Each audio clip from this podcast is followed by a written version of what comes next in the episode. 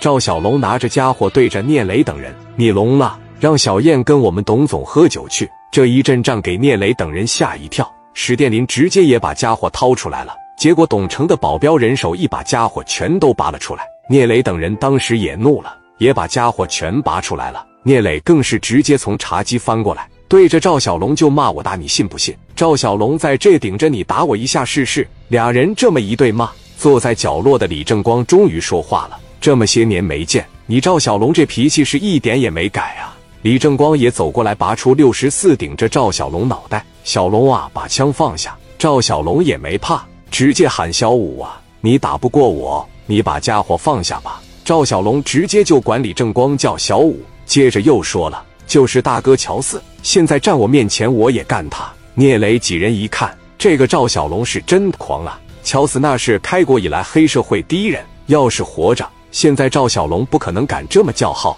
接着聂磊就准备干赵小龙，一下子没想到赵小龙先下手了，当即就要对着聂磊开枪。李正光急忙给聂磊推开，嘎巴一声，自己肩膀却是实实在在的挨了一枪。这一枪下去，两边局面明显就收不住了，全都拿家伙开干，两边人马嘎巴嘎巴就开喷了。赵小龙一个跟头就翻沙发后面一躲，董总当时直接就懵逼了，没想到这就打起来了。总经理夏宝庆连忙让人去叫白小航，很快白小航就进来了，领着将近三十个天上人间的内保。白小航一进来，局面就略有缓和了。聂磊也是真憋着气，李正光也没想到在这能碰上赵小龙。双方这一拉开，正光捂着肩膀，西瓜汁一直往外冒。聂磊和赵小龙两人就互相盯着，身后卢建强等人也聚集了过来。聂磊就开口说了：“出去比划比划。”赵小龙也没怂，就说走呗，外面就外面。但董成是做生意的，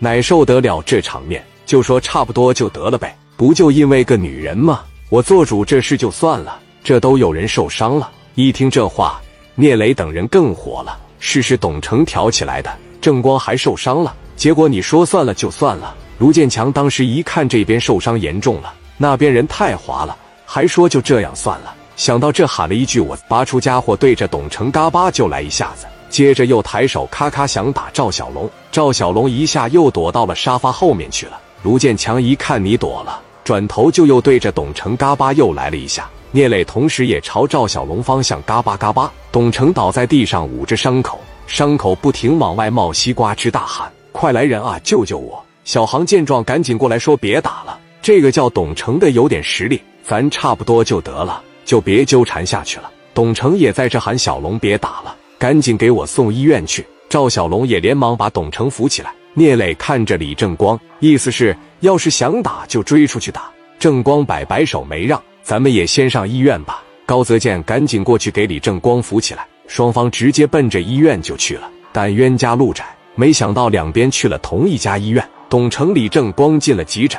急诊外边全是刚刚包房里的人。聂磊看着赵小龙，直接说：“走啊！”赵小龙说：“走呗。”然后两方人马奔着医院后面的小道去了。到了小道，赵小龙率先嘎巴一开火，被聂磊躲过去了。然后两方人马就枪对枪、刀对刀的火拼起来，过程那叫一个十分激烈。终于，赵小龙一个不注意，胳膊中了一枪，他向一旁错了几步，回手开了一枪，然后带着人就跑了。这边董成伤口也缝合完了，要找赵小龙却没看到人影。聂磊等人也是懵了，头一回见着挨了枪就跑的选手。聂磊进了急诊室，对李正光说：“正光啊，赵小龙让我打跑了。”然后就把刚才发生的事都告诉李正光了。然后聂磊又对董成说：“哥们，你这保镖挺生性啊。”董成见这场面也不敢装逼了，就说：“哥们呀，都是误会，都是误会。他的行为只代表他自己。”聂磊也没管他说啥，直接骂道：“误会你妈！你不装犊子能这样吗？”掏出卡簧冲着董成就去了。董成吓得是连忙认怂，一直道歉。聂磊对着董成肩膀就过去了，噗呲噗哧捅了好几下，不断往出冒西瓜汁。聂磊指着董成说：“记得老子叫聂磊，我跟你保镖那个事还不算完，我不走，你也盯着赵小龙，让他明天自个把自个弄残废了，来跟我道歉。”董成满身窟窿，眼子不断往出冒西瓜汁，赶紧给赵小龙打电话：“小龙，你在哪呢？”那头赵小龙接了电话：“我被他们打了一枪，正在外面治伤呢。你没事吧，董哥？”董成老不乐意了：“你是我保镖，你他比我跑得还早。”但赵小龙也很现实，说：“董总啊，我是你的保镖，但是我没有必要给你送命吧？刚才我和那帮人在院里边已经打起来了，我受伤了，我不跑，我等啥呢？李正光他们是不是要找我？”董成说：“对，你快回医院来吧。”说完，刚出手术室的老董就又被推进了手术室。